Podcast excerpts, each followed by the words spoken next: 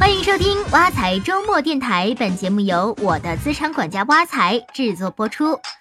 哟哟，可不得了了！你听听，要出大事儿了，二手房买卖要交增值税了。就是交点税罢了，能出什么大事儿啊？你这就不懂了，税收可是非常重要的，和我们的生活可是息息相关的。比如你炒股票要交印花税，海淘要交行邮税，买车要交购置税，领工资要交个税。对了，前段时间对个税起征点要不要上调到五千的问题，大伙儿都讨论的沸沸扬扬嘛，这说明个税影响到大家的切身利益，大家都特别重视啊。还有。就是这买房卖房的交易要交的税可多了，什么营业税、契税、个税、印花税都得交。在现在社会，不管是生活还是理财，都得知道税的重要性。要是连这些都不知道，迟早会被淘汰的呀。不过你说的这些我都知道啊。不仅如此，除了你刚才说的，我还知道我们平时买的东西、消费的服务，其实都包含了各种税。就拿你最离不开的化妆品来说，一片面膜的税费可比制造成本高多了。你不照样还是天天用，也没看你节省啊。其实你刚才说的新闻我早看到了，我仔细研究了下，未必觉得就是坏事儿，说不定还是重大利好呢。真的？难道是我又理解错了？你一定又是只看了标题，没好好研究吧？你这种对待新闻的态度才让人着急呢。还是让我来给你解读下吧。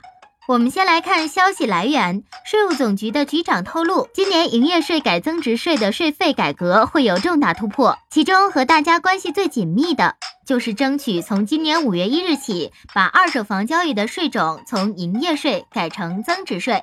目前个人买卖二手房是按照营业税来征收的，税率百分之五点五，但是对于交易满两年的个人住房有优惠政策，暂时免征营业税。而增值税以前主要是针对企业征收，但以后就要和我们个人直接相关了。虽然现在还不清楚二手房买卖会按什么比例的税率来征税，但是按照先前业内的猜测，很有可能按照百分之十一的增值税来收。虽然听着税率从百分之五点五变成了百分之十一，但是这并不意味着我们要交的税费就变多了呀。要知道，增值税最大的特色就是对增值部分收税。拿最简单的增值税来说吧，比如一个杯子，材料成本是十块，出厂价格是三十块，那生产杯子的企业不是按照三十块的杯子出厂价来计税，而是按照杯子在他们厂里增值的二十块来计税的，也就是出厂价格减去材料成本后的部分。这样理解增值税就容易点了吧？杯子是知道了，那房子呢？房子也一样啊。等房子改征增值税以后，需要计税的部分也是增值的部分。简单说就是卖出价减去买入价的部分。